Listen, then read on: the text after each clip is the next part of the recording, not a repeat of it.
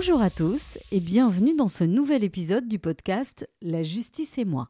Je suis Nadia Bouria et je vous raconte le droit simplement, histoire de peut-être vous réconcilier avec le monde judiciaire.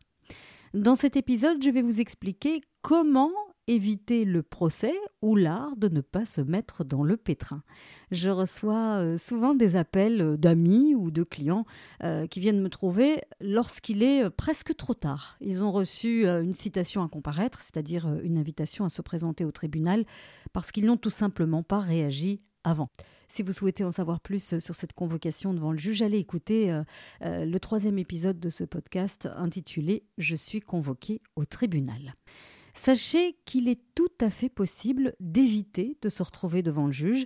Ses clients ou amis prétendent souvent que la citation ou la requête leur est tombée dessus euh, du jour au lendemain et je réponds invariablement baliverne. En général, avant de vous traîner devant le juge, une administration, euh, une institution ou une entreprise ou même un particulier va réfléchir à deux fois euh, parce que euh, une procédure judiciaire entraîne toujours des frais importants qu'elle préfère toujours éviter. Alors même si vous êtes sûr de vous, que vous pensez avoir un dossier en béton, il est tout à fait possible que le juge ait une lecture tout à fait différente de votre dossier. Et là, c'est la déception assurée. C'est la raison pour laquelle je pousse euh, toujours euh, mes clients, mes amis à négocier. Et on peut commencer à négocier dès le premier courrier reçu. La partie adverse va toujours vous adresser en priorité un courrier et puis euh, un ou plusieurs appels avant euh, de vous mettre la pression en vous envoyant une mise en demeure. C'est la dernière étape avant les ennuis et ce n'est qu'en l'absence de réaction qu'elle va donc euh, envoyer cette mise en demeure. En clair, il s'agit d'une invitation ferme à payer ou à agir avant la saisie du tribunal euh, compétent. Alors dans ce podcast, nous allons d'abord euh, voir ensemble que faire lorsque vous recevez une mise en demeure. Ensuite, euh, je vous donnerai deux ou trois petits trucs et astuces pour vous aider à rédiger une réponse à cette mise en demeure. Prenons la situation dans laquelle vous recevez une mise en demeure, par exemple, de votre propriétaire qui vous réclame des arriérés de loyer, ou de votre banque parce que vous n'avez pas payé votre crédit hypothécaire, ou encore de votre compagnie de téléphone.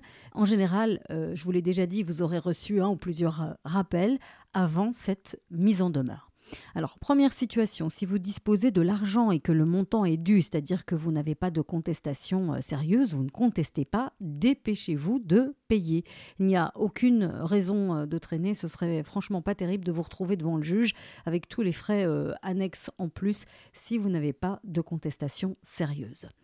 Si pour l'une ou l'autre raison ce mois-ci compliqué, vous n'avez pas les fonds parce que par exemple vous avez eu de gros frais ou vous venez de perdre euh, votre travail et vous attendez euh, vos indemnités de chômage, donc cette difficulté euh, est, disons-le, ponctuelle, vous aurez les sous dans quelques jours, voire dans quelques semaines, ne faites pas l'autruche prenez contact avec la partie adverse. Alors quand je vous dis de prendre contact, prenez bien sûr contact par écrit.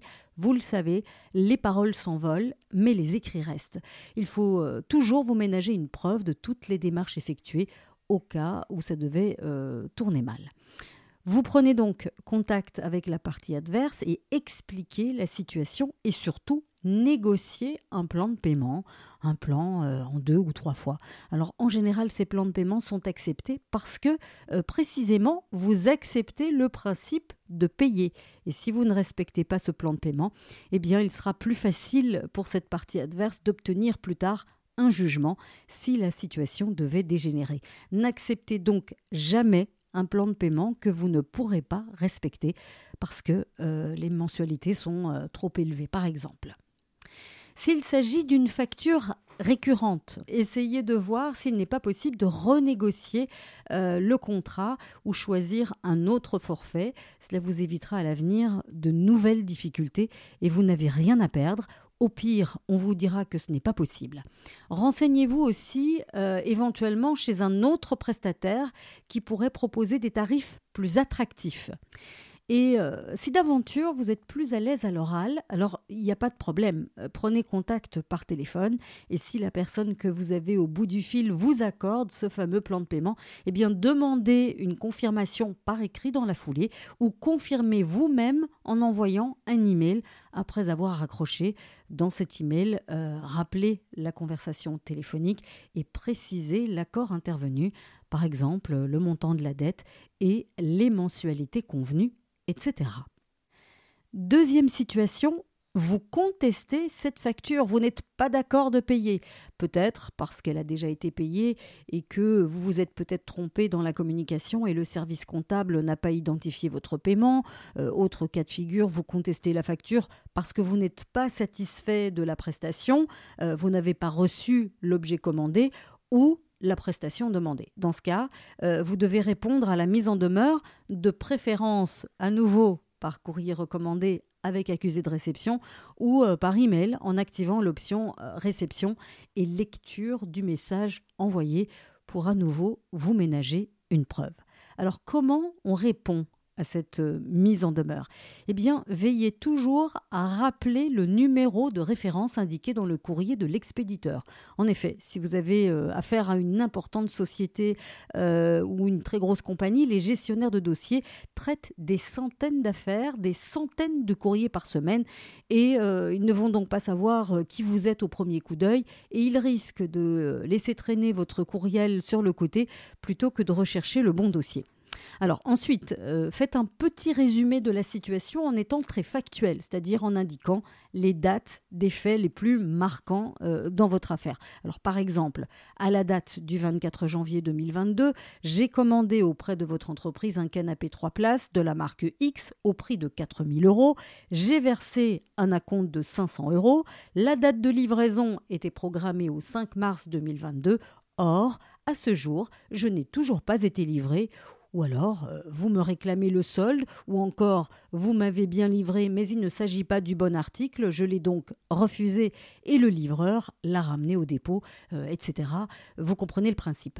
Alors ensuite, après euh, cette description précise des faits, écrivez noir sur blanc que vous contestez le paiement. Donc par exemple, je conteste vous devoir la somme réclamée dans votre courrier dû, etc. Et enfin, formulez, écrivez ce que vous souhaitez.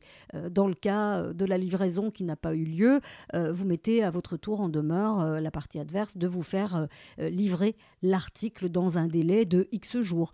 Dans le cas du mauvais article, soit vous réclamez l'envoi du bon produit ou vous demandez à être remboursé. Et euh, il est inutile dans cette réponse à la mise en demeure d'essayer d'écrire un courrier en poulet euh, en utilisant des formules compliquées. Faites euh, au plus simple. Le plus important est d'être compris et de ne pas s'embarquer dans des explications beaucoup trop longues. Attendez ensuite la réponse de la partie adverse qui, de manière générale, cherchera à trouver une solution plutôt qu'à perdre de l'argent. Ne fermez jamais la porte à une négociation. Euh, il est parfois plus utile de ne pas emporter la partie, entre guillemets, plutôt que de risquer d'aller euh, devant le juge, ce qui engendrera forcément des frais et du stress même si vous gagnez l'affaire. Et retenez de manière générale qu'il est toujours possible de négocier dans à peu près toutes les matières. Il y a même des personnes qui sont formées pour cela et qui peuvent euh, vous assister, vous donner un coup de main. C'est le cas euh, des avocats, mais également euh, des médiateurs et autres conciliateurs. Dites-moi en commentaire si vous souhaitez que j'aborde cette thématique plus en profondeur dans un prochain épisode.